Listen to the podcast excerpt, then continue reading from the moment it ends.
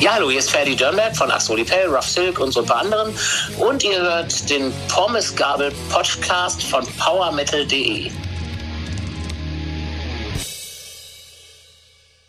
Hallo und herzlich willkommen zu Pommesgabel. Ja, die Sonne scheint, die Temperaturen sind nahe der 20 Grad Marke und heute haben wir eine sehr schöne Folge für euch vorbereitet. Eigentlich gibt es kaum ein Instrument, das er nicht spielt und viele von euch kennen ihn als langjährigen Keyboarder bei Axel Rudipell. Doch auch mit äh, Matt Gonzoreur, Rough Silk oder auch Solo hat er richtig tolle Scheiben herausgebracht und sich musikalisch jetzt nicht nur auf den Hardrock aus Wattenscheid beschränkt. Ladies and Gentlemen, Ferdi Dörnberg. Hallo. Wie geht es dir? Oh, mir geht's ganz gut. Doch, alles entspannt. Sehr schön. Das jüngste Album, auf dem er zu hören war, heißt Lost 23 und ist das 15. Axel Rudipell Album mit äh, ihm am Keyboard. Wenn man jetzt so die Diamonds Unlocked Scheiben hinzuzählt. Mit Rough Silk gründete er 19, Ende der 1980er Jahre eine sehr, sehr vielfältige Progressive Metal Band und hat auch seine musikalische Duftmarke bei Taraxacum, dem ehemaligen Halloween-Gitarristen Roland Grappo oder auch Eden's Curse hinterlassen. Und auch die Liste seiner Gastbeiträge untermalt seine eine ja, musikalische Vielfalt, Aventasia, Brainstorm, aber auch Destruction, Holy Moses, Therion und Freedom Call. Die Liste wird länger und länger und Persönlich konnte ich auch seine beiden Soloscheiben Orexigenic Songs for Overfed People und jüngst Before the Sun Goes Down rezensieren und bewunderte beiden Alben ob ihres Tiefgangs und ihrer Vielfältigkeit. Und darum sprechen Ferde und ich heute allgemein einfach mal kurz über das Thema Musik, aber natürlich auch über die jüngsten Veröffentlichungen und lassen auch die ein oder andere Kooperation Revue passieren. Ja, gerne. Ferdi, wenn man so viele Instrumente spielt, mit welchem hast du denn angefangen? Oder was war für dich als Kind so dein Augen-auf-Moment, dass du Musiker werden wolltest? Na gut, den Augen-auf-Moment gab es eigentlich gar nicht, weil mein Vater war ja Berufsmusiker, also der war halt Geiger im Symphonieorchester in Brighton und Komponist. Und ich bin eigentlich als Kind schon mit Instrumenten aufgewachsen. Das heißt, ich kann mich gar nicht dran erinnern, weil ich das erste Mal dann da irgendwie als Kleinkind auf die Klavierbank äh, gestiegen bin und da irgendwie mit den Fäusten auf den Tasten rumgehämmert habe. Also tatsächlich weiß ich das wirklich gar nicht. Also das ist einfach so jenseits meiner Erinnerungsgrenze. Mhm. Ähm, mein erstes Klavier, was ich Instrument, was ich ernsthaft begonnen habe zu lernen, war, also mein Vater war Geiger und ähm, als ich fünf war, hat er dann versucht, mir Geigenunterricht zu geben. Mhm. Das hat er, als ich fünfeinhalb war, dann entnervt aufgegeben und äh, dann begann ich mit Klavierunterricht, also ja so kurz vor sechs und ähm, mit neun kam dann Trompete als Zweitinstrument dazu, weil mein Vater eben eigentlich auch dachte, wenn ich Musik studiere, bräuchte ich halt zwei Instrumente. Das war ja im klassischen Bereich so, dass man immer ein Harmonieinstrument und ein Melodieinstrument lernen musste, mhm. um Musik studieren zu können, halt im klassischen Bereich. Naja, und dann gab in der Schule dann die ersten Punk- und Rockbands dazwischen und dann war halt weder Trompete noch Klavier sonderlich cool und dann musste ich halt E-Gitarre spielen und dann ja war ich eigentlich für die Klassikwelt dann doch verloren und äh, wurde zum Lärmfabrikanten. ähm, also hatte dein Vater einen recht großen Einfluss auf dich? Ja, ja, definitiv. Also von meinem Vater habe ich vor allem auch ganz viel über Komposition, Kompositionstechniken und auch Musikgeschichte gelernt. Und von welchen Bands jetzt innerhalb des Rock- und Metal-Bereichs hast du dich in deiner Jugend beeinflussen lassen? Oder hattest du irgendwelche Lieblingsmusiker oder gar Idole? Ja, Millionen. Also tatsächlich war das damals auch schon, also ich war schon immer komisch. Also ich habe schon immer äh, einerseits Billy Joel gehört und im nächsten Moment Venom. Bei mir gab es immer nur Musik. Ja. Also ich habe tatsächlich auch irgendwie, auch in der Schulzeit schon, da war ich in der Punk AG gab es tatsächlich bei uns und in der Schuljazz Big Band. Also ich war überall vertreten so. Ja. Also ich mochte einfach Musik als Ganzes und es gab damals Schön. schon keine Musikrichtung, mit der ich wirklich nicht viel anfangen konnte, außer jetzt wirklich so diese damals angesagten Disco-Pop-Sachen oder so und heute Techno. Mhm. Aber ansonsten, aber selbst diese damaligen, damals verächteten Disco-Pop-Sachen findet man heute ja teilweise gar nicht so schlecht. Wenn man das dann heute hört, denkt man, oh, das war ja gar nicht so scheiße im Vergleich zu dem, was teilweise heute so als Popmusik verkauft wird. Tatsächlich, aber meistens verbindet man da auch in Anführungszeichen nur schöne Erinnerungen mit. Im Gegenteil, ich habe ja die, also das waren ja die Feinde, die sowas gehört haben. also kennst du sicherlich auch so auf den Schulfäten, da war das Klar. natürlich so, okay, wir wollten dann, ich weiß nicht, irgendwelche Rocksongs oder Punksongs oder irgendwas hören und die Opa wollten halt dann, keine Ahnung, Spender Ballet hören. Und wie gesagt, gerade Spender Ballet ist zum Beispiel eine Band, die ich heute durchaus achte. Das sind sehr, sehr gute Musiker, die auch wirklich gute Songs geschrieben haben. Aber damals ging das natürlich überhaupt nicht. Mhm. Und für dich als Multi-Instrumentalist, was war denn bisher so das schwierigste Instrument, was du dir selbst beigebracht hast? Oder gibt es eventuell noch etwas, woran du dir derzeit noch die Zähne ausbeißt oder damals ausgebissen hast? Ja gut, ich beiß mir nach wie vor die Zähne an allem aus, weil ich sehe mich jetzt auch nicht als den super Virtuosen. Also klar, wenn ich irgendwas lernen will, dann muss ich mich halt hinsetzen und das üben. Ähm, aber tatsächlich würde ich jetzt so sagen, also wenn man halt Klavier ist halt schon ein Instrument, was halt sehr ein Basisinstrument ist. Ja. Also wenn man Klavier spielen kann, dann kann man davon abgeleitet sich eigentlich andere Instrumente ganz gut beibringen. Und bei mir ist es ja eben so, es konzentriert sich halt auf äh, Blechblasinstrumente, Tasteninstrumente und Seiteninstrumente. Und da ist es eben wirklich so, also wenn ich jetzt Klavier spielen kann und ich möchte Akkordeon spielen, dann muss ich mich halt ein bisschen hinsetzen und damit auseinandersetzen. Und dann ist es aber nicht so weit davon entfernt. Genauso, wenn ich als Gitarrist Banjo spielen will, gut, dann muss ich mich halt mit dem Tuning auseinandersetzen und einfach mit der Spieltechnik.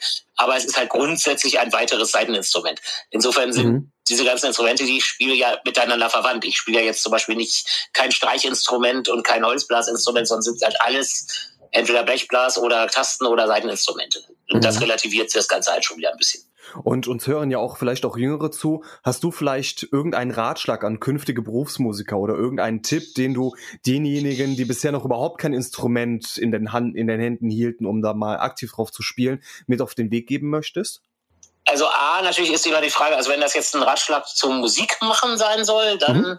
würde ich einfach sagen, ausprobieren, gerade Musikschulen bieten ja zum Beispiel auch so Instrumentenzirkel an, wo man einfach so verschiedene Instrumente mal anspielen kann oder eben, wenn man irgendwo ist und sieht halt eine tolle Band und da ist ein Gitarrist, den man gut findet, dass man dann halt gleich sagt, okay, ich äh, suche mir halt am Anfang schon einen, der halt mir zumindest halt die Grundkniffe beibringt, so dass ich halt nicht mir nicht gleich Sachen komplett frisch angewöhne. Mhm. Weil das dann wieder loszuwerden ist schwerer als eben halt am Anfang doch ein bisschen Unterricht zu nehmen. Denke ich immer. Ne? Also weil man gewöhnt sich halt doch falsche Handhaltung an oder irgendwas und macht sich damit später das Leben dann schwer. Und mhm. es dann wieder umzugewöhnen ist eben schwerer, als wenn man es gar nicht erst gelernt hätte. ähm, ansonsten ist es natürlich so mit diesen Ratschlägen für junge Musiker, das wird man ja ganz oft gefragt.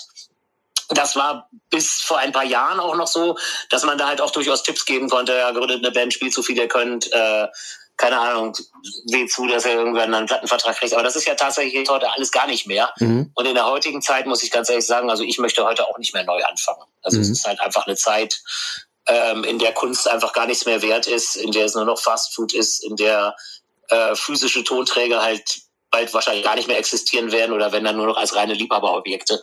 Und ich habe halt noch das Glück, dass ich halt zu einer Zeit angefangen habe, wo das noch ging. Aber wenn man jetzt wirklich als junger Musiker heute anfangen möchte, das ist, glaube ich, wirklich extrem schwer.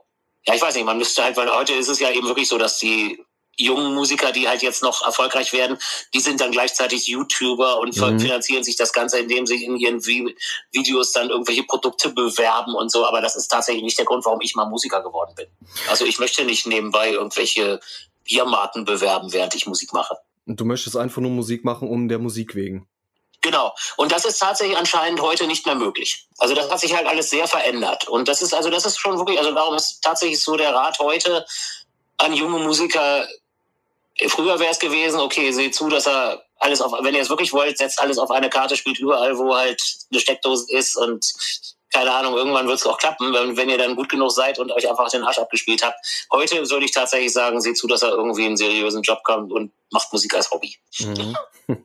Ich habe auch bei Facebook beispielsweise eine riesige CD-Sammlung gesehen. Da geht mir natürlich auch als CD bzw. als, als Liebhaber physischer Tonträger das Herz auf. Aber gleichzeitig macht es mich auch traurig, weil es auch, ähm, ja, wie du vorhin gesagt hast, sich so langsam aber, aber sicher dem Ende neigt. Ja, ja, also es kommen ja jetzt schon auch diverse Sachen, die man so, wo man sagt, oh, coole Band und dann, ach nee, gibt's nicht, äh, gibt's nur online. Ja, also das ist halt schon, hat sich schon echt gedreht. Ja, stimmt schon. Ja, ähm, bezüglich deines musikalischen Werdeganges, ähm, We Need to Be More Punk Rock. Das ist jetzt nicht nur ein Titel deines neuen Soloalbums oder deines Soloalbums, was vor äh, anderthalb ja, Jahren der Song, also erschien. Der Song ist ein Song auf dem Album, ja, also nicht der Titel des Albums, genau. Genau, aber damit hast du auch quasi ja bei äh, The Rebels angefangen. Das war nämlich so deine erste richtige Band, nee, oder? Nee, das stimmt nicht. Also der Song ist neu. The Rebels war eine Punkband, das stimmt, mhm. aber der Song ist kein Überbleibsel von denen. Nein, nein, was ich damit meinte auch. Ja, ich ja. wollte einfach nur einen klassischen, wunderschönen Brückenübergang schlagen. ja, ja, nee, also ich habe halt, wie gesagt, auch als Jugendlicher schon gleichzeitig in der Jazz. Die Rebels waren übrigens diese Punkrock AG, die ich vorhin meinte. Ne? Mhm. Das war jetzt ja keine professionelle Band, das war eine Schülerband. Mhm. Ja, aber das, das war halt so, ja klar, also ich habe, wie gesagt, damals auch schon, also bei uns war zum Beispiel, ich wohne ja hier in der Nähe von, also ich bin auch halt Engländer, also zwischendurch habe ich auch in England gewohnt und so, aber mhm. Zu der Zeit war ich halt ähm, hier im Schauenburger Land und hier gab's halt auch einen englischen Army-Sender, weil hier äh, englische Kasernen waren. Und der hat damals halt auch schon viel so New Wave of British Heavy Metal, aber auch viele von diesen alten Oi-Punk-Bands gespielt. Mhm. Also von diesen alten Skinhead-Bands und eben auch Punk-Bands und sowas, halt für die englischen Soldaten. Ähm, so dass ich da halt auch sehr früh mit solcher Musik halt auch in Berührung gekommen bin die man halt so normalerweise im Radio gar nicht gehört hätte. Das war halt ganz cool. Also dadurch habe ich halt sehr viel, gerade englische Musik halt auch viel gehört, aber natürlich auch logischerweise von Bruce Springsteen bis zu den ganzen großen Ami-Bands, Journey, was alles natürlich, das habe ich auch alles gefressen, das habe ich auch alles geliebt. Natürlich. Mhm. Und wenn du jetzt an all die Jahre mit Rough Silk so zurückdenkst, ähm, was waren denn in all den Jahren deine persönlichen Höhepunkte und auf welche Erfahrungen hättest du auch gut und gerne verzichten können? Ein Hauptproblem war, wir haben uns damals halt an, also wir haben mehrere Plattenfirmenangebote gekriegt, zu einer Zeit, als eben auch noch die, ja, diese Melodic-Rock-Welt durchaus in Ordnung war, bevor halt dann die große Grunge-Depression kam. Mhm. Und haben uns dann aber vielleicht ein bisschen blenden lassen von äh, einer Produktionsfirma, die halt auch die Scorpions und Accept und alle möglichen anderen Bands groß gemacht haben. Wir haben dann bei denen den Deal unterschrieben, anstatt einfach bei irgendeiner Plattenfirma. Ja. Und die waren natürlich der Meinung, was durchaus auch richtig war, dass wir halt noch zu unreif sind und wir müssten erstmal noch ganz viel lernen und haben mit uns dann eine Demo-Produktion gemacht und was alles. Und das war eigentlich auch durchaus gut, weil wir wurden dadurch auch sehr gut, ohne jetzt da arrogant klingen zu wollen, aber wir wurden halt schon echt gute Musiker, weil wir eben mit guten Leuten arbeiten konnten. Der Nachteil war aber der, dass uns die Zeit weglief und das hatte keiner im Blick. Die dachten wahrscheinlich zu der Zeit, oh, das geht jetzt immer so weiter. Ne? Mhm. Und als wir dann endlich fertig waren mit unserer Platte, die finde ich, für ein Debütalbum auch wirklich immer noch, wenn man die heute hört, sehr ausgereift ist. Also Rules of Hate hieß die. Da war aber in der Zeit dann schon solche Musik, hat überhaupt keinen interessiert. Da hieß es ja, wie, was, Nirvana, Grunge, Sepultura, was alles, was wollt ihr mit eurem scheiß äh, Haarspray-Krams. Ne? Also das heißt, wir waren zu spät. Und im Nachhinein wäre es natürlich viel cleverer gewesen. Wir hätten einfach damals einen dieser typischen Plattenverträge unterschrieben, wären dann parallel zu einer bereits existierenden Karriere vielleicht etwas besser geworden. Also aus künstlerischer Sicht war das gar nicht schlecht, weil wir haben mega viel gelernt halt. Ne? Mhm. Aus Business-Sicht war das natürlich ein Riesenfehler. Gut, aber es hat dich als Musiker natürlich dann auch viel weitergebracht. Ja, schon. Also ich habe sehr, sehr viel gelernt und der Vorteil war auch, das gehörte halt zu einem Studio, wo halt ganz viele große Künstler halt aufgenommen haben, so ein Studiokomplex. Dadurch habe ich dann als Studiomusiker auch immer angefangen, dann parallel zu Rough Silk bereits halt auf Platten von irgendwelchen Stars zu spielen und so. Das, also mir hat das schon was gebracht. Rough mhm. Silk war das eben kommerziell gesehen natürlich schon ein Fehler im Nachhinein. Aber das weißt du ja nie. Du unterschreibst irgendeinen Plattenvertrag und ja gut, entweder hast du Glück oder Pech. Ne? Eben, und du kannst ja auch den Zeitgeist, den musikalischen Zeitgeist in drei, vier Jahren nicht vor, voraussehen, prognostizieren. Genau, also damals dachte man halt, ja, alles klar, ne, alles, dann warten wir ein paar Jahre und dann sind wir so gut genug, dass wir wirklich eine Platte veröffentlichen können mhm. und so. Und im Nachhinein gesehen haben uns dann viele Leute auch gesagt, warum habt ihr damals nicht einfach bei uns angerufen? Wir hätten euch sofort genommen, so wie ihr wart. Mhm. So, ne, und wir hatten gedacht, nee, wir sind doch gar nicht gut genug, wir können doch keine Platte machen, um Gottes Willen. Die letzte Veröffentlichung, glaube ich, kam 2018 heraus. Wird es denn mit Rough Silk in irgendeiner Art und Weise weitergehen? Ja, ja, also die Band existiert ja nach wie vor. Ähm, wir haben jetzt gerade eine Babypause, weil unsere Bassistin Ach, hat ein Baby gekriegt und unser Gitarrist ist auch zum zweiten Mal Vater geworden. Mhm. Und dann kam eben noch gleichzeitig die Corona-Zeit und da haben wir halt einfach gesagt, gut, das ist jetzt, das passt jetzt in dem Fall sogar alles ganz gut, mhm. weil wir hätten ja sowieso nicht spielen können in der Zeit und Herbert und ich haben halt so ein Unplugged-Projekt in der Zeit ins Leben gerufen, so dass wir sowieso auch die Rough Six Songs halt Unplugged als Duo im Moment sehr viel spielen. Mhm. Und wenn wie gesagt, die Babygeschichte soweit da ist, dass Anke halt auch wieder weiter weg kann und so und nicht nur eine Viertelstunde von zu Hause entfernt sein kann, falls mit dem Baby was ist oder so, dann geht auch wieder Rustic halt wieder normal weiter. Also da ist auf jeden Fall kein böses Blut oder so. Weil diese jetzige Rustic-Besetzung ist halt sehr homogen und harmonisch. Also mhm. das war halt natürlich ein weiteres Problem in den Jahren mit Rustic, dass natürlich auch immer viele Besetzungswechsel waren und immer viele Egos und viele Meinungen und sowas alles. Das ist aber in der Besetzung halt tatsächlich gar nicht so. Eine weitere sehr homogene Konstellation gibt es ja auch bei Axel Rodipell. Ich glaube, in der spielt er seit 2013 zusammen und ähm, seit 1998 ja, also sogar tatsächlich. Also Johnny und ich kamen 98 dazu mhm. und ähm, der letzte, der dazu kam, war jetzt Bobby Roninelli, weil Mike Tirana dann aufgehört hat. Genau. Mhm. Ja, Aber eigentlich ist es eben die Zusammenarbeit schon deutlich länger noch. Genau, 1998, da war ich zarte zehn Jahre alt. Und in welcher Lebenssituation befand sich denn der Ferdi zu diesem Zeitpunkt? Tatsächlich nicht viel anders als jetzt. Also, da hat sich tatsächlich gar nicht so viel verändert jetzt. Mhm. War denn auch von vornherein klar, dass es wesentlich mehr bei Axel Rudipell sein sollte oder werden sollte als eine bloße Zusammenarbeit auf äh, Oceans of Time? Ja, das war schon klar. Ich glaube, bei Axel war das, ich kann jetzt nicht für meine Vorgänger sprechen, aber ich glaube, von seiner Seite aus war das ja immer so, dass er die Leute länger in den Bands haben, in der Band haben wollte. Mhm. Und das hat dann irgendwann sind die dann doch weitergezogen. Mhm. Und Johnny und ich sind dann halt geblieben so. also tatsächlich ist Axel eigentlich ein sehr ein Mensch, der immer so ich kenne ihn ja jetzt auch schon viele Jahre, mhm. der eigentlich sehr treu und sehr konstant mit Leuten zusammenarbeitet. Also insofern war das schon angedacht. Er hat jetzt nicht gefragt, willst du auf der einen Platte spielen und danach mhm. tschüss, sondern er hat schon gefragt, willst du in eine Band einsteigen? Das war schon der, von vornherein das Ding. Aber ich denke mal, das wird immer mit allen Leuten, die dazu kamen, so gewesen sein. Also kam Axel damals auch persönlich dann auf dich zu und hat gesagt, hey Ferdi, wie sieht's aus? Hast du Lust, Keyboarder bei ja, Axel also Repel zu sein? Das war folgendermaßen, also Roland Grapo, mit dem hatte ich ja damals schon öfter zusammengearbeitet. Mhm. Und Axel, die waren halt so lose befreundet und Axel hatte Roland gefragt, ob er nicht einen Keyboarder wüsste. So kam das. Ach, perfekt. Und Roland hatte mich dann empfohlen. Meine erste Axel Rudi Pell-Scheibe war Kings and Queens, weil ich mich damals in Flying High total verliebt habe. Und ähm, wenn du jetzt auf all die 15 Scheiben mal zurückblickst, hast du irgendeinen Lieblingsmoment oder einen Lieblingssong oder ein Lieblingsalbum, bei dem du aus heutiger Sicht weißt, dass du dich als Musiker dort weiterentwickelt hast oder über dich hinausgewachsen bist? Also bei Axel geht's ja tatsächlich um Songs. Mhm. Also da geht's ja nicht darum, was ich da gespielt habe. Also mein Favorite Axel-Song ist tatsächlich The Line. Wobei ich auch finde, dass die Live-Version, die wir jetzt mit Bobby spielen, auch deutlich cooler ist als die Version auf der Platte. Mhm. Ähm, also live hat der, ist der Song nochmal deutlich ja, erdiger geworden und, und, und homogener, finde ich, als die damalige Studioversion, weil die ist halt auch schon sehr viele Jahre her. Mhm. Ähm, aber das ist schon für mich so persönlich so ein Highlight als Song. Was ich da spiele, sind eigentlich nur Grundakkorde. Also es ist jetzt nicht so, dass ich da jetzt irgendwie, aber darum geht's mir auch gar nicht. Mhm. Also mir geht's nicht darum, dass ich da jetzt irgendwie den tollsten, keine Ahnung, Jazzlauf der Weltgeschichte spiele, sondern mir geht es einfach darum, wie der ganze Song als Ganzes wirkt. Also so war ich auch noch nie. Also dass es mir immer nur darum geht, was ich spiele. Es gibt sicherlich sehr viel mehr Songs, wo ich anspruchsvollere Dinge gespielt habe, die trotzdem mir jetzt nicht so wichtig sind wie so ein Song, wo einfach so das, für mich das ganze Gefühl stimmt. Verstehe. Ähm, für mich lassen sich bei Axel Rodipel so Songs quasi in drei ganz, ganz grobe Kategorien einteilen. Man hat so zum einen so diese etwas flotteren Songs, die haarscharf am Power Metal vorbeigehen. Man hat aber auch diese Rock-Songs aller die Purple, Rainbow, auch diese Stampfer und natürlich auch die wunderschönen Balladen. Welche davon spielst du denn als Musiker am liebsten? Das kann man so nicht sagen. Also keine übergeordnete nee, Kategorie. Wobei ich halt sagen muss, dass ich finde, dass diese Rocksongs eben, ich finde gerade, dass die, also die, die du jetzt so als fast schon Power Metal bezeichnen würdest, ich bin halt der Meinung, dass die gerade eher diesen Rainbow Touch auch haben. Mhm. Weil die ja eben gerade auch diesen von schnelleren Rainbow Songs, das war ja eigentlich genauso in dem Stil. Also dieses Power Metal sehe ich tatsächlich, ich sehe uns auch nicht als Metal Band. Axel sieht das auch nicht als Metal. Also es ist definitiv eigentlich Art Rock im klassischen Sinne. Mhm. Dazu muss ich eigentlich auch sagen, dass ich mit diesem klassischen, also mit diesem Euro-Power-Metal, nenne ich das immer so, auch echt ganz schön auf Kriegsfuß stehe. Also für mich passt das nicht so ganz zusammen. Also ich finde immer, ähm, also für mich ist das so wie Nutella-Brot mit Senf. Weißt du, also Metal ist für mich eigentlich Musik oder auch Hardrock überhaupt, also Musik, die eine gewisse Ernsthaftigkeit haben muss. Ja.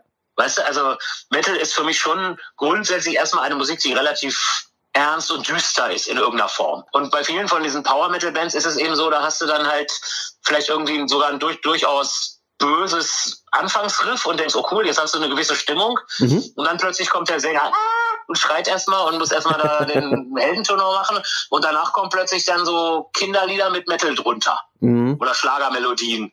Also, wo diverse Schlagersänger, denen ich schon gearbeitet hatte, wahrscheinlich auch sagen würden, ach nee, das, den Song nehmen wir nicht, der ist zu schnulzig. Aber da würde dann irgendeine so Power Metal Band sagen, oh geil, das machen wir. Also, und die machen das alle gut. Also ich sage überhaupt nichts gegen die Qualität, aber es ist für mich halt nicht meine, also für mich ist es nicht stimmig. Mhm. So, also dann mag ich eben lieber, also und das, also das hat nichts damit zu tun, dass ich keine melodiöse Musik mag.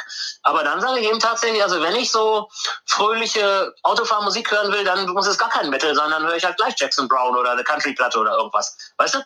Oder Brian Adams oder sonst was. Aber das Problem ist eben dieser Power Metal, das ist für mich eben so weder Fisch noch Fleisch. Also eigentlich untenrum ist es dann böse und und so und oben la la la la la la la la la. Das passt für mich nicht. Das heißt nicht, dass die Bands das nicht toll machen. Also nicht falsch verstehen. Wenn Metal höre ich eher ziemlich hartes Zeug. Mhm. Das geht halt wirklich von Death Metal, Black Metal, die alten Bay Area Bands und sowas alles, mhm. als oder eben auch die klassischen britischen Bands, sowas eben. Ähm, dann höre ich lieber sowas, als dass ich jetzt da, ich sag mal so, diesen Euro Power Metal hören würde. Für mich beim Euro Power Metal, da steht immer irgendwas im Vordergrund. Sei es der Gesang oder sei es diese wirklichen aufdringlichen Keyboards. Und ähm, wenn wir jetzt beispielsweise mal im direkten Vergleich die Musik von Axel halt nehmen, das ist alles ein homogenes Bild. Da spielt sich jetzt nicht Johnny mit seinem Gesang großartig in den, in den Vordergrund. Ich finde schon, dass der Gesang im Vordergrund steht, aber das soll er ja auch. Natürlich, aber das ist ja der Sinn eines Songs. Richtig. aber ich meine, und wenn man, also das finde ich schon, aber das ist ja auch der Sinn. Also das finde ich auch völlig okay. Aber rein instrumental ist das halt eine gleichbleibende Linie. Also äh, absolut positiv gesehen, dass man dann wirklich kein Instrument hat, was sich äh, künstlich in den Vordergrund spielt, beispielsweise. Sondern alles untermalt eine sehr, sehr schöne Atmosphäre und speziell jetzt auch auf dem letzten Lost 23 ist das auch sehr, sehr gut gelungen. Ja, danke schön. Ja, wie gesagt, ich bin da, es sind, die Axel-Songs, ich meine. Aber trotzdem, also ich, ich finde, das ist halt wirklich eine klassische Hardrock-Band. Mhm. Nicht mehr, nicht weniger. Also halt auch mit, gerade was man eben auch live merkt, weil wir live eben extrem viel jammen. Mhm. Das ist eben auch was, was, also ich denke mal, auf Platte ist es ja das eine, aber das andere ist eben, ich meine, wir sind halt live wirklich eine Band, die, wo ein Song bei einem Konzert mal dreieinhalb Minuten gehen kann, beim nächsten kann aber auch mal sechs Minuten gehen. Mhm. Alle im richtigen Feeling sind. Das ist also nicht alles mit der Stoppuhr und möglichst oder das ist eben auch was, was mich sehr an dieser Euro-Power-Metal-Welle st äh, halt stört, dass wirklich 99 oder 80 Prozent der Bands halt mit Playback spielen. Ne? Mhm. Das mag ich halt nicht. Also ich weiß noch, wir haben mal irgendwann auf einem Festival in der Tschechei gespielt mhm. und haben halt so diese ganz viele von diesen typischen Power-Metal-Bands gespielt. Ich sag mal keine Namen, weil das gehört sich nicht. Ne? Mhm. Ähm, aber auf jeden Fall, während unser Intro lief, kam der Monitormann zu mir und sagte dann so, ja, ich habe halt, ich, hab eure Playback-Kanäle noch gar nicht. und dann habe ich gesagt, nee, haben wir auch nicht, wir spielen live. Wie echt? Das ist ja geil. Und da waren auf dem ganzen Festival wir und Annihilator wohl die einzigen beiden Bands, die live gespielt haben. Hm. Ohne Playback. Und das ist halt so, wo ich auch so sage, ich meine, Metal ist doch eigentlich Rebellionsmusik, das ist doch Rock'n'Roll. Mhm. Und ich meine, und wenn dann da alles mit Playback und so, dadurch wird es eben auch so steril und dann haben natürlich, klar, die Drummer haben dann Klick auf und du kannst natürlich auch nicht mal eben sagen, hey, das Solo war geil, spiel mal noch einen Durchgang ne, mit Zeichen geben. So machen wir das ja. Bei uns ist ja alles mit Zeichen. Ne? Ja. Das heißt, wenn einer mit dem Solo fertig ist, gibt dann Zeichen, dann geht's wieder in den Song. Und wenn er halt gut drauf ist, spielt er halt noch mal ein paar Minuten länger oder Johnny gibt ein Zeichen und singt irgendwie Adlibs, die eigentlich da gar nicht drin sind in dem Song oder irgendwas. Ja. Also das ist halt wirklich, da entstehen manchmal ja auch Momente während eines Konzertes, so magische Momente, ja. wo eben wirklich, die halt auch nicht abgesprochen sind, die einfach passieren. Einer spielt irgendwas, der andere fühlt sich dadurch inspiriert und plötzlich kommt irgendwie ein total geiler Teil zustande. Und nach dem Gig sagen wir, oh scheiße, dass wir das nicht aufgenommen haben. Ich weiß auch nicht, wie das ging. Das hätte man, weißt du, das, manchmal ist das ja auch dann noch weg. Das ist ein Momenteindruck. Ja. Aber sowas hast du natürlich bei so einer Band, die mit Playback spielt, nicht. Richtig. Und da fehlen eben diese Magic Moments. Und das ist eben das Ding. Also das finde ich, es ist halt eine andere, andere Herangehensweise an Musik. Und bei uns ist es eben, und das meine ich eben damit, dass es eben eigentlich wirklich sehr 70er Touch Hardrock ist oder früh 80er mhm. und eben nicht so ähm, ja Power Metal. Also mhm. da haben wir eigentlich auch echt nichts mit am Hut, wirklich. Mhm. Ähm, war denn auch mal angedacht, so in Anbetracht deiner musikalischen Vielfältigkeit, dass du diese Fähigkeiten jenseits des Keyboards auch mal in einem Axel Rudi Pell Songs widerspiegelst? Also beispielsweise, wenn du jetzt mal für einen Song auch mal zur Trompete greifst oder zum Akkordeon. Nee, das würde ja zu Axel nicht passen. Mhm. Nee, also, also das muss ja seinem, seinem Geschmack entsprechen. Ich habe mal irgendwo auf einer Platte bei einem Intro mal Akkordeon gespielt, aber das war's auch. Ah, ja, nee, nee, also das ist tatsächlich nicht Axels Geschmack. Ja, jüngst kam ja, wie gesagt, mit Lost 23 das neue Axel. Lost World, ne? Lost? Also das ist ein Code for World und wieder was gelernt. Dann wird es, ja, ja. wird es ab jetzt Lost World nennen. Aber warum 23? Also das für den Buchstaben W und Lost World. Ne? Also das ist der Hintergrund. Ah, verstehe. Okay. Das ist ja eigentlich auch ein Statement gerade auf die heutige Zeit so gemünzt. Das Album ja auch ein bisschen ruhig, relativ düster und so. Nee, nee. Zumal Lost World wurde ja dann auch inmitten der Corona-Zeit aufgenommen. Und Sign of the Times war ja, denke ich mal, zum Zeitpunkt des Ausbruchs schon fertig. Das kam ja, glaube ich, Ende genau. Mai heraus. Und die ganze Chose fing ja Mitte März an. Aber wie gestaltete genau. sich denn jetzt der Aufnahmeprozess zu Lost World? Ja, eigentlich nicht anders als sonst auch. Okay. Also das war ja, ich meine, es ist ja immer so, dass eine Band nicht äh, gemeinsam im Proberaum steht oder im Studio steht und das alles live einspielt. Also das ist seltenst. Mhm. Das machen halt so, so Hippie-Bands, da kann man das machen. Also wir haben das mit Josh bei einer Platte tatsächlich auch mal gemacht. Ja. Aber eigentlich ist ja der Standard schon immer der, erst wird das Schlagzeug aufgenommen, mhm. dann kommt halt Gitarren, dann kommt Keyboards, Bass nacheinander, je nachdem wer zuerst dran ist. Das ist halt, macht jeder Produzent auch anders. Mhm.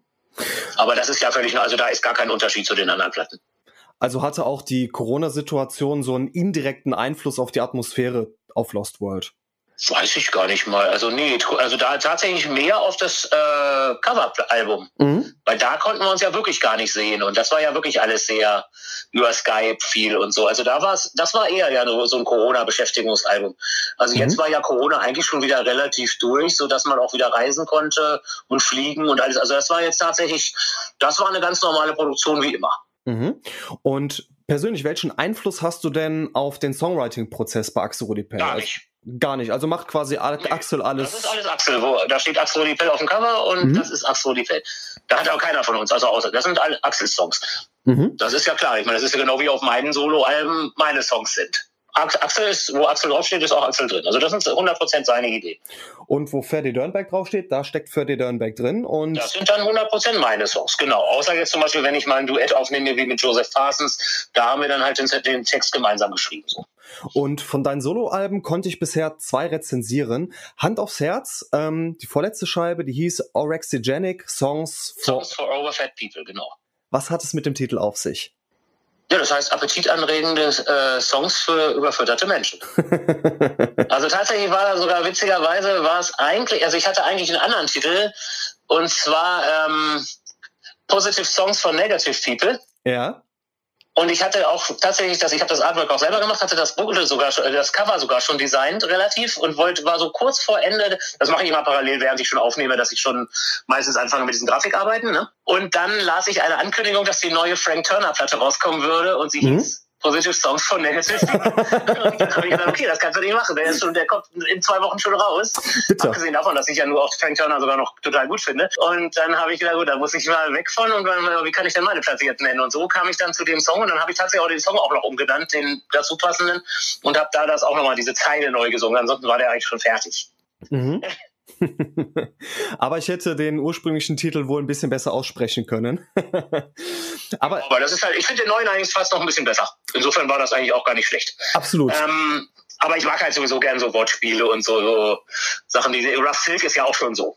Also Rough Silk steht ja auch eigentlich dafür, für das, was die Band eigentlich auch ist, nämlich Rough halt für Metal, Punk. Da ist ja übrigens auch sehr viel Oi und Punk und sowas mit drin. Mhm. Ich meine, nicht umsonst heißt die letzte Platte Progressive Oi Pop.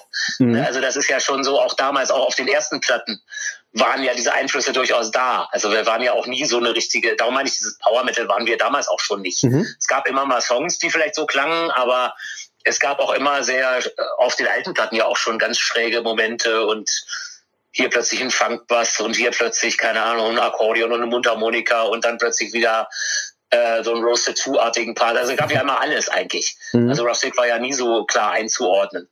Und äh, schon auf der Walls of Never war da ja zum Beispiel auch ein Song, der klang eher wie Venom als wie irgendeine, Metal, äh, irgendeine normale Metalband.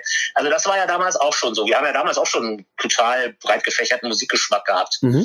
Ähm, und der Name, der ist eigentlich auch genau das, was die Musik äh, hergibt. Nämlich mhm. Rough halt für Metal, Punk, Hardcore ist irgendwie teilweise auch ganz ein großer Einfluss gewesen. Mhm.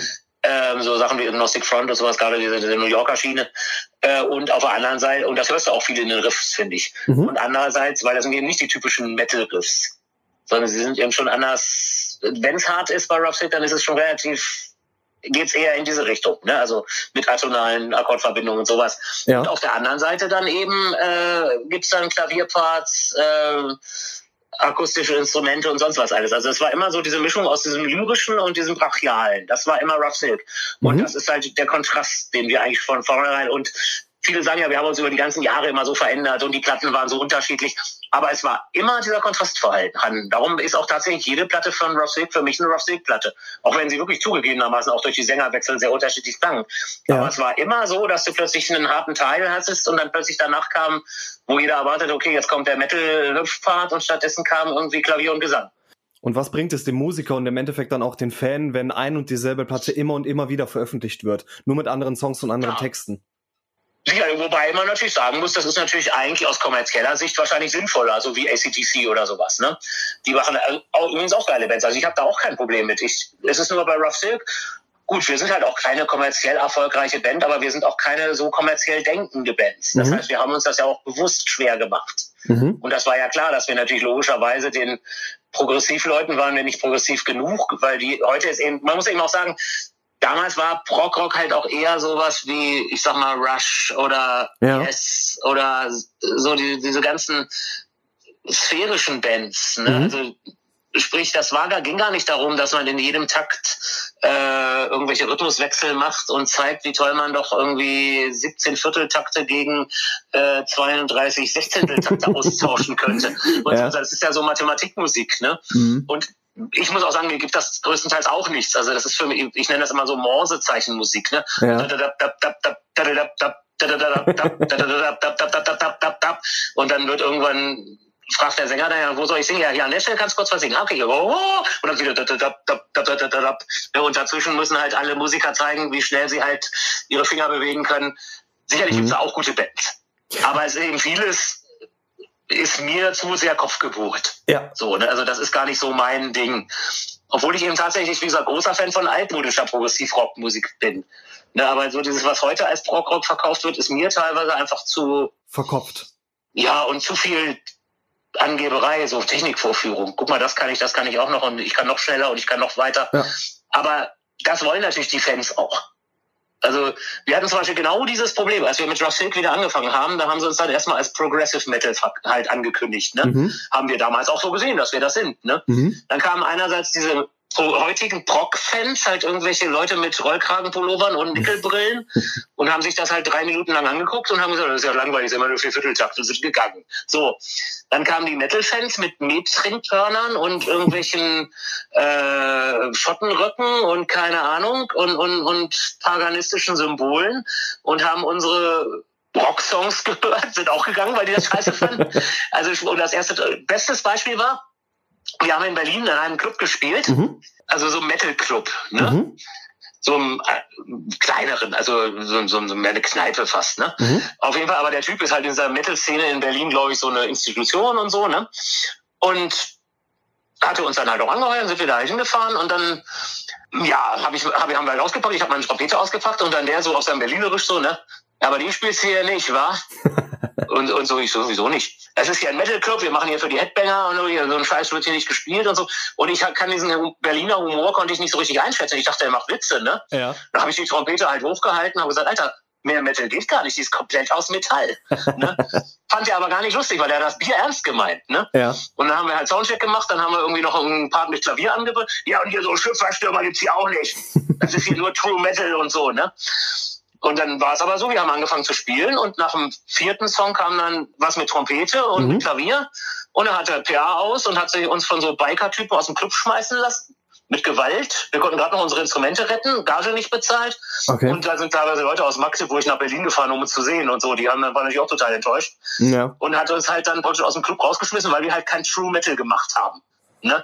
Und da haben wir dann auch gesagt, okay, gut, das kann man heute einfach, was wir jetzt machen. Früher war das Metal. Ja. Früher ja als ich so jung war, war halt für mich, ich fand das halt cool, wenn auf hier Virgin Steels, Noble, Noble, Noble Savage, dann plötzlich da dieser Jazzrock-Teil mit Bläsern kam oder bei Winger gab es dann mal irgendwas mit Bläsern oder es gab Sabotage mit Musical-Parts oder was auch immer. Ne? Selbst Manowar waren ja musikalisch total vielschichtig. Mhm. Und heute hat diese Metal-Szene halt so viele Unterszenen und die haben alle so ihr Reinheitsgebot, wie so beim Bierbrauen. Und wenn das nicht so ist, dann ist das kein echter Metal und so. Und da haben wir gesagt, okay, wir können das nicht mehr als Metal verkaufen. Und da so sind wir auch für dieses Progressive Oi Pop gekommen, mhm. weil wir einfach gesagt haben, okay, wir müssen uns irgendeinen anderen Namen dafür suchen, weil wenn wir das als Metal verkaufen, ziehen wir die falschen Leute an also gerade so diese Scheuklappen sind da sehr gefährlich. Natürlich, wir als Redakteure, wir müssen so ein bisschen in Genres denken oder das machen wir auf Berufswegen. Aber im Prinzip, ähm, je vielfältiger eine Musik ist, desto, desto angenehmer in meiner Ansicht nach. Und wenn sie mich irgendwie berührt, kann das auch Black Metal sein, kann Melodic Metal sein oder kann Absolut. auch schlichter. Sind da doch auch die Grenzen Eben. fließend. Das ist mal gerade Black Metal. Ich meine, da hast du ja zum Beispiel inzwischen mehr Krautrock und Prog-Rock-Einflüsse als in anderen Musikrichtungen. Richtig. Wenn man so die letzte Dark Throne-Platte nimmt, die klingt ja wirklich wie so eine Krautrock-Platte aus den 70ern. Ja. also das hat ja mit, mit, mit dem, was ursprünglich mal Black Metal, obwohl die trotzdem natürlich ihre, ihren Wurzeln treu geblieben sind, ja. aber das hat ja mit dem, was früher Black Metal war, so gesehen auch nicht so viel zu tun. Das ist ja nicht nur Gewolze. Richtig. Sondern die Hälfte der Songs ist langsam und im Sechs-Achtel-Takt und Shuffle und was alles. Nochmal zurück zu äh, deinen letzten Soloalben, beziehungsweise zu deinem vorletzten Soloalbum ich habe darunter in die Rezension geschrieben, dass äh, die Stücke enormen Tiefgang haben und aus der Feder eines Mannes stammen, der nicht nur sein Handwerk versteht, sondern auch dahinter steht. Sie sind abwechslungsreich, regen zum Nachdenken an und dahinter verbirgt sich aber auch ein Humor, den ich sehr zu schätzen weiß. Ich bin halt halb Jude und halb Engländer. Das ist ein bisschen schwierig mit dem Humor dann immer. Das verstehen nicht alle. ja, aber gerade so ein Song wie Sometimes My Penis is uh, a little bit cleverer than my brain oder My soon to be ex-wife says oder uh, auch The Dating Dilemma. Das war dann übrigens total prophetisch, dieser Song. weil, ähm, ja, zu der Zeit wurde ich ja, also wir haben uns ja gerade scheiden lassen, Anke und ich, ne? Ja. Und da ist ja dann tatsächlich Would You Start a Band With Me und so. Und irgendwie, ich glaube, ein Dreivierteljahr später oder so ja. ist sie dann bei Rough Silk eingestiegen und jetzt haben wir tatsächlich eine Band zusammen und verstehen uns so auch echt gut. Also lustigerweise war das echt zu der Zeit eigentlich gar nicht geplant und ja. ist dann tatsächlich sogar passiert, lustiger. Aber sie hat auf dem Song auch selber was gespielt. Also sie hat auch den Humor und hat da das auch mitgemacht. Man muss auch in, in der Musik einfach mal den Humor äh, zu Rate ziehen. Nimmst du denn die Inspiration zu den ganzen Texten hierzu aus deinem Alltag oder was hat es generell ja. so mit der Inspiration ja, auf sich? Also bei, also bei mir ist immer ein großer Unterschied. Wenn ich jetzt für Rough Silk schreibe, dann schreibe ich auch einfach mal was Politisches und sowas alles oder eben gesellschaftskritisch oder was vielleicht nicht oder erzähle Geschichte über Dritte. Ja. Aber diese Soloalben sind tatsächlich alle autobiografisch. Da achte ich auch immer drauf, dass die in meinen jetzigen Lebensmittelpunkt auch reinpassen. Ja. Verstehe. Das heißt, ich schreibe die Songs immer in die Situation, in der ich mich in diesem Moment auch befinde. Also diese Orexigenic Songs war natürlich dann meine Scheidungsplatte und dann war dieser Dating-Song da drauf. Der war zu der Zeit natürlich aktuell. Jetzt heute, jetzt bin ich halt seit mehreren Jahren wieder liiert und jetzt brauche ich keinen Dating-Song schreiben. Jetzt, wenn ich den jetzt noch nicht aufgenommen hätte, würde ich ihn zum Beispiel jetzt aktuell auch nicht auf eine Platte aufnehmen, weil das ist nicht meine jetzige Lebenssituation. Mhm. Obwohl der Song trotzdem cool ist. Absolut. Würde ich ihn vielleicht irgendwem anders geben, ob er den aufnehmen möchte oder so. Weißt du so? Mhm. Also meine Soloplatten, die spiegeln schon immer diese jetzige Situation von mir auch wieder. Da achte ich immer, das ist vielleicht auch ein bisschen blöd, weil das außer mir wahrscheinlich da keiner bemerken würde, aber ich, mir ist das immer wichtig, dass das immer aktuell dem entspricht, was ich gerade so durchlebe und denke. Mhm. Ein Song heißt auch My Personal Superhero. Wer ist denn damit gemeint? Das war mein Vater. Das ist Ach, der Sterbesong für meinen Vater. Da war mein Vater gestorben und das ist mhm. halt mein Vater. Oh, sehr schön, sehr schöne Idee. Auf der Platte hattest du aber auch mit Chris Caffery und Chris Laut namhafte Gäste. Und auf der neuesten Soloplatte wird die Liste ja auch noch länger. Was war denn für dich so bei den Soloscheiben so dein persönlicher Ritterschlag, als dir welche Musiker eine Zusage für deine Alben gaben? Ach, weiß ich nicht. Also das sind ja immer, wie gesagt, Leute, mit denen ich arbeite, ne? Mhm. Also ich habe ja auf Chris Soloplatte auch gespielt. Mhm. Dann passte, in dem Fall war das eigentlich auch so, dass äh, Chris, ich hatte ja vor ein paar Jahren mal so ein, mit, mit Anke zusammen so ein Kinderrock-Musical gemacht. Mhm. Das hieß Captain Helge zieht aufs Land. Und da waren halt ganz viele Leute mit dabei. Und da hatte Chris mir auch ein Solo eingespielt. Und das, was dann auf meiner Soloplatte landete, war seine Zweitversion. Und das war halt einfach zu gut zum Wegschmeißen. Und da habe ich ihn dann gefragt, kann ich das nicht auf meine Soloplatte machen, weil da habe ich noch so einen Jam-Track. Und er hat gesagt, ja klar, geil. Schön. So habe ich es nicht umsonst gespielt. Also das war so gesehen, das hatte er gar nicht für die Platte direkt gespielt, sondern das ja. war praktisch ein Leftover. Das Solo von Matt Gonzoreur auf der Platte hat er mir tatsächlich zum Geburtstag geschenkt für die Platte. Ach, perfekt. Ein schönes ähm, Geburtstagsgeschenk. Aber gesagt, wir haben halt auch jahrelang zusammengearbeitet. Also tatsächlich habe ich selten Leute auf meinen Solo-Platten oder eigentlich gar nicht, ähm, die ich nicht kenne. Das waren immer Leute, mhm. mit denen ich gearbeitet habe. Mhm. Also zum Beispiel auf der Till I Run Out of Road war ja ein Duett mit John Wesley Harding. Den Song hatten wir auch zusammen mhm. geschrieben, aber wir waren halt auch zusammen auf Tour. Ich habe mit ihm ja auch mehrere Sachen aufgenommen. Dann auf der Platte danach das mit Joseph Parsons, da wir waren aber auch zusammen auf Tour. Also das ist eigentlich immer so homogen entstanden. Mhm. Ja, und dann haben wir auf den Platten davor eben hat Mike Tirana noch Schlagzeug gespielt, gut, da der jetzt halt weit weg wohnt und wir zwar keinen Stress haben miteinander, aber eben einfach, weil er so weit weg wohnt und nicht mehr in einer Band spielen, ist der Kontakt so ein bisschen eingeschlafen. Ähm, aber dafür spiele ich jetzt eben wieder mit Herbert. Darum hat Herbert auf meiner letzten Soloplatte gespielt und so. Mhm. Ne? Weil wir hatten ja lange Zeit wenig Kontakt. Mhm. Ja, deine letzte Soloscheibe, die hieß oder die heißt Before the Sun Goes Down.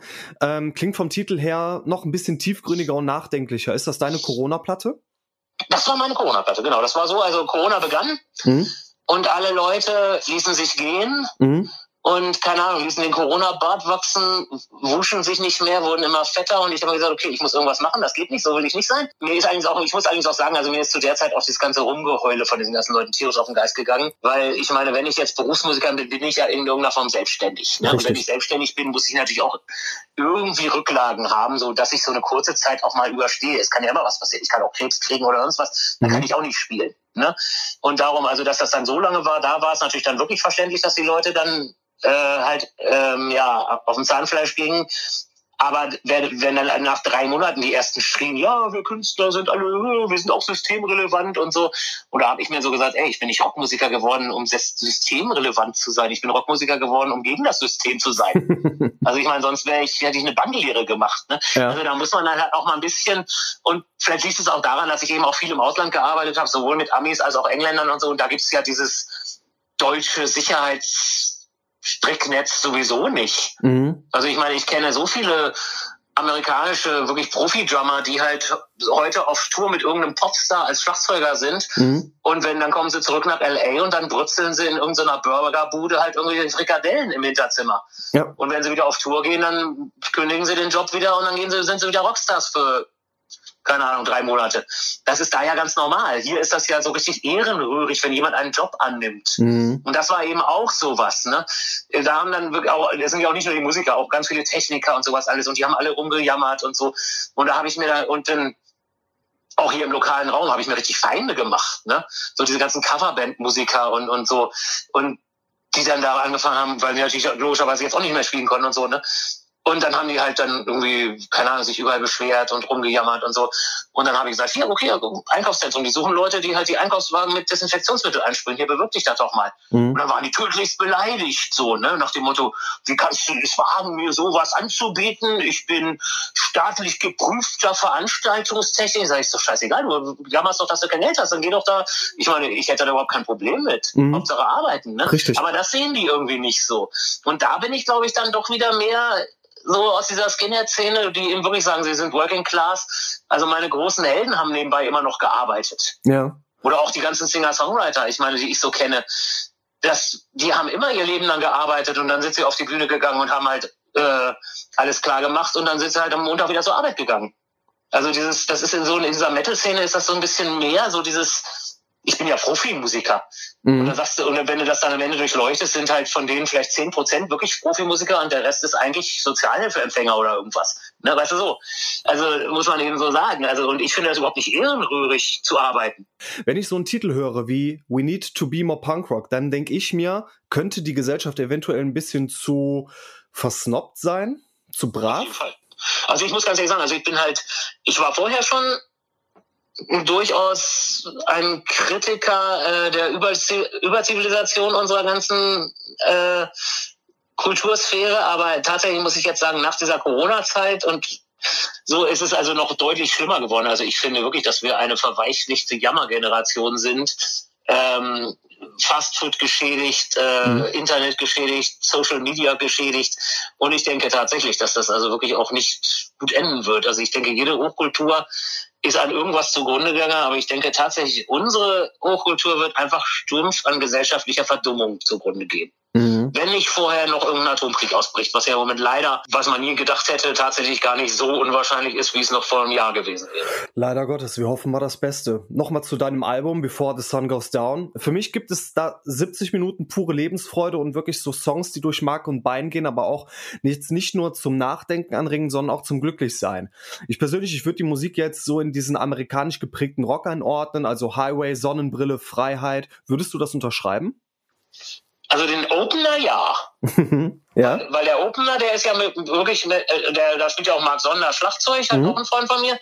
Ähm, und den habe ich halt gerade, weil der eben, die Drums wurden ja auch in Kalifornien aufgenommen, sogar in einem Studio, wo mal Fleetwood Mac aufgenommen hatten und mhm. so. Also schon wirklich ganz was Tolles, was er mir übrigens auch einfach so geschenkt hat, weil der saß halt auch im Lockdown. Mhm. Also das muss man eben auch noch dazu sagen. Das war eben eine Zeit, wo einfach alle Musiker im Lockdown saßen und, und, und es war aber tatsächlich so, ich hatte halt äh, nur bei Facebook äh, auch auf Deutsch gepostet, wie ist denn jetzt eigentlich diese Situation? Äh, darf ich mir ein Schlagzeuger ins Studio kommen lassen oder nicht? Mhm. Und das war sogar verboten, man durfte es nicht. Ne? Mhm.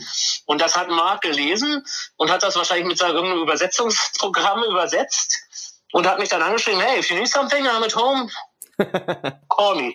Und dann hat er einfach, ja, ja, ja, schick, schick mir was, ich spiele das ein. Ich habe auch Langeweile. So. Und dann hat, ja, und ich meine, ich war ja früher echt großer Fates Warning-Fan und Warlord vor allem. Ja. Ähm, und Mark ist natürlich ein total geiler Drummer. Und dann, ja gut, dann hat sich das halt so. Aber ich hätte, hab, ich hätte ihn zum Beispiel gar nicht gefallen. Also bislang war es ja immer so, dass das immer halt dann Leute waren, mit denen ich aktuell gearbeitet habe. Mhm. In dem Fall war es tatsächlich bei den zwei Gästen, die auf der Platte so, also so viele prominente Gäste will ich auch gar nicht haben, weil ich will ja nicht so ein All-Star-Album machen. Mhm. Aber in dem Fall war das eben Zufall. Also tatsächlich waren das eben sowohl Mark als auch Matthias Diet, der früher bei UDO gespielt hatte. Mhm. Die hatten sich von sich aus angeboten und haben gesagt, hey, wenn du was zu spielen hast, sag Bescheid. Sehr cool. Und da habe ich dann noch nicht Nein gesagt. Das, und auch Matthias Solo finde ich sensationell toll. Das ist es wirklich, ähm, ja. Aber wie gesagt, dieses Amerikanische ist tatsächlich bisschen auch durch, weil ich habe dann gelesen, was kannst du denn Mark für Songs geben? Ne, der eine war schon fertig, der ist jetzt auch, finde ich, gar nicht amerikanisch. Ähm, aber der Titelsong selber, der war zu der Zeitpunkt noch nicht fertig. Und da habe ich gedacht, ach Mensch, wenn ich jetzt schon irgendwie so ich habe das immer schon so gemacht. Die Traveling, Traveling Light war ja teilweise in New York aufgenommen worden. Mhm. Ähm, die hat auch so ein wirklich so ein New York Flair so ein bisschen auch eben und äh, die davor teilweise in Florida. Also da, die hat auch dann dieses Florida Flair. Also ich mache das immer gerne, dass ich den Alben also, dass ich immer gucke, wenn ich irgendwo aufnehme, dass ich dann auch was von dieser Kultur ein bisschen mit einfließen lasse. Weil sonst kann ich es ja auch alles hier in Bad Nennau aufnehmen. Ne? So. Richtig. Und das finde ich halt immer, also ich mach, mach da, ich sehe dann schon immer zu, dass ich so ein bisschen dann irgendwie, dass die sich auch dadurch so ein bisschen unterscheiden. Ne? Das heißt, die eine war dann eher so eine ein bisschen mit so Sumpfrhythmen und sowas und die andere war dann eher so eine wirklich so eine Großstadtplatte, weil New York ist ja auch so ein Schmelztiegel der Kulturen. Mhm. Ne? Und ähm, da war es jetzt so, also ich war zwar schon öfter in Kalifornien, in dem Fall natürlich aufgrund der Corona-Situation nicht persönlich vor Ort, aber eben trotzdem habe ich versucht, so dieses Lebensgefühl, halt so diese Jackson Brown, so diese, diese, diese End 70er, früh 80er Singer-Songwriter-Szene, gerade in San Francisco und sowas, das da vielleicht ein bisschen mit einspielen zu lassen. Und dadurch ist dieser Song ganz gezielt so entstanden. Mhm auch als Hommage an diese Ära. Übrigens habe ich dann auch den Mix so gemacht. Das haben sich ja schon okay. Leute beschwert, dass der Mix nicht drücken würde und so. Tatsächlich habe ich das ganz mit Absicht gemacht, so, mhm. weil die hat eben sehr relativ viele Höhen und hat nicht so dieses tiefmittige, was so die modernen Produktionen alle haben. Stimmt, Aber ja. das hatten eben diese ganzen Lieblingsplatten von mir aus dieser Ära auch nicht. Das heißt, wir haben beim Master dann wirklich genau darauf geachtet, dass das eben ein bisschen auch so klingt wie so eine Jackson Brown Platte von damals. Das war eigentlich auch der Hintergedanke. Das haben dann Leute kritisiert. Da sage ich ja, nee, die haben das als Kritik angebracht und ich habe dann gesagt, ja, danke für das Kompliment. Genauso soll es auch sein. Weißt du so. Ich finde den Sound ja, ganz großartig, ehrlicherweise. Und ich höre auch Before the Sun Goes Down noch anderthalb Jahre später noch unfassbar gerne. Obwohl oder obgleich sich natürlich dann auch die Corona-Situation Gott sei Dank ein bisschen gelockert hat. Ja, aber ich wollte halt auch keine Platte machen, die, also das war für mich halt jetzt so die Beschäftigungsplatte, damit ich was zu tun hatte. Aber bis auf den allerletzten Song ist sie ja auch wirklich, hatte ja mit der Corona Corona-Situation gar nichts zu tun. Also die, also das war, viele Songs waren ja auch vorher sogar schon geschrieben. Also das, es gibt mal immer so kleine, wie in dem zweiten Song gibt es dann ja diese Geschichte mit der Spanish, äh, mit der spanischen Grippe, ne? Ja. Das war natürlich darauf gemünzt, ne? aber das war immer, war man immer nur so kleine Sachen, die das dann mal, aber die auch unabhängig von der Corona-Krise die Songs trotzdem nach vorne gebracht hätten. Also so, ich will immer auch gern zeitlose Musik machen. Das hast du auf jeden Fall. Nur auf eine einzige Situation und wenn das dann vorbei ist, dann passt es auch nicht mehr, sondern es soll eigentlich immer so sein, dass das universal hörbar sein soll, auch wenn die Situation sich vielleicht geändert hat, finde ich. Aber das hast du jetzt nicht nur solo gemacht, sondern das macht auch Axel mit dir am Keyboard, aber das machst du natürlich auch mit Rough Silk. Und ja, so viele Gastbeiträge, Alben, auch Gäste auf deiner eigenen Scheibe und unzählige Songs und noch mehr Auftritte. Gibt es denn noch irgendeinen musikalischen Wunsch, den du dir gerne erfüllen würdest? Aber ganz kurz nochmal, also wo wir noch bei dem amerikanisch waren, also tatsächlich mhm. finde ich halt, dass ein Großteil eigentlich eher doch britisch ist. Also auch gerade mhm. mit den ganzen Beatles-Akkorden und sowas alles. Also das war mir eigentlich auch mal sehr wichtig, weil Singer-Songwriter, es gibt eben sehr viele diese Singer-Songwriter, die dann so tun, als wären sie Amerikaner mit so einem Fake äh, Akzent. texanischen Akzent ja. und so. Ne? Und in Wirklichkeit merkst du genau, die kommen irgendwo aus dem tiefsten Bayern oder so. Ne? Und das finde ich halt immer blöd. Und darum mache ich auch immer gar keinen Hehl draus, dass ich halt natürlich so einen seltsamen Akzent habe, mhm. dadurch, dass ich halt auch in verschiedenen Ländern aufgewachsen bin. Also ich habe halt sowohl diesen äh, britischen Akzent mit drin, als auch so ein bisschen dieses Jiddisch. Und mhm. die Mischung ist eben, und dann, und dazu kommt dann eben, also mich haben schon mehrere auch gefragt, ob ich Kanadier wäre, was ich dann lustig fand, weil mein Vater, das ist mir im Nachhinein erst aufgefallen, mein Vater ja. war ja deutscher Jude, der von den Nazis geflohen ist. Und er konnte kein Wort Englisch. Also er ist als Jugendlicher zusammen mit seinem Bruder halt nach England geflohen und die Großeltern wurden umgebracht. Ja. Also meine Großeltern, seine Eltern. Und er, die Engländer wollten die dann natürlich auch nicht haben, die ganzen Flüchtlinge, weil dann natürlich auch die Nazis dann irgendwelche Saboteure und Spione mit eingeschleust haben. Und darum haben sie die alle komplett nach Kanada verschifft und während des Krieges da interniert. Mhm. Und dementsprechend hat mein Vater in Kanada Englisch gelernt. und das muss ich tatsächlich so ein bisschen bei mir, weil ich schon öfter gefragt wurde, ja. in meinem Akzent mit eingefräst haben, witzigerweise. Und so schließt sich Und- der Kreis. Nur deshalb, aber mir ist eben immer ganz wichtig, dass ich nicht, ich könnte natürlich jetzt auch irgendwie, irgendwie versuchen, so texanisch zu singen, aber es wäre halt albern und aufgesetzt. Und darum mache ich da gar keinen Hehl draus und singe halt mit meinem Akzent, den ich nun mal habe. Und das ist halt so ein Sammelsurium aus verschiedenen Akzenten. Aber das finde ich halt ehrlicher, als wenn ich da versuchen würde, jetzt so ein Fake-Ami zu spielen. Darum bin ich immer mit amerikanisch immer so ein bisschen das will ich immer nicht, also dieser eine Song, klar, und natürlich habe ich ganz viele amerikanische Einflüsse, gerade weil Slide-Gitarre natürlich eigentlich ursprünglich ein amerikanisches Instrument ist. Mhm. Aber es ist halt schon so, dass ich nicht versuche, so eine typische Ami-Highway-Platte zu machen. Auch Mhm. wenn es natürlich solche Momente sicherlich gibt, aber Ja. es gibt halt auch sehr viele britische äh, Momente mit Beatles-Akkorden und sowas alles. Ich persönlich, ich finde ähm, den Vorgänger, den ich äh, immer noch nicht so richtig gut aussprechen kann, finde ich großartig. Satanic Songs for Overfed People. Wunderschön. Ich finde den Titel grandios. Aber Before the Sun Goes Down gibt mir persönlich nochmal so einen ja, zusätzlichen zusätzliches Gefühl, einfach so eine Art Muntermacher in dieser wirklich schwierigen Phase, die ich äh, im Herbst 2020 hatte. Von daher bedeutet Ja, mir die okay. Platte sehr, sehr viel. Und wie gesagt, seit anderthalb. Jahren steht sie in den Läden und ähm, leider Gottes so ein bisschen im Hinblick auf die Uhrzeit. Ähm, habe ich noch eine Frage. Die treuen Hörer, die wissen ganz genau, welche Frage jetzt kommt. Denn, mein lieber Ferdi, welcher Song geht dir denn derzeit nicht mehr aus dem Kopf? Was ist dein persönlicher Lieblingssong at the moment? Ich weiß, dass ich letztens was hatte, was ich mir mehrfach hintereinander angehört habe, weil ich das so toll fand, aber mir fällt gerade nicht ein, was das war. peinlich. Das ist jetzt mal richtig peinlich gerade, aber habe ich. Ach doch, genau, jetzt fällt mir gerade was ein. Und zwar ist das von Normal. Das ist eine deutsche Punkband.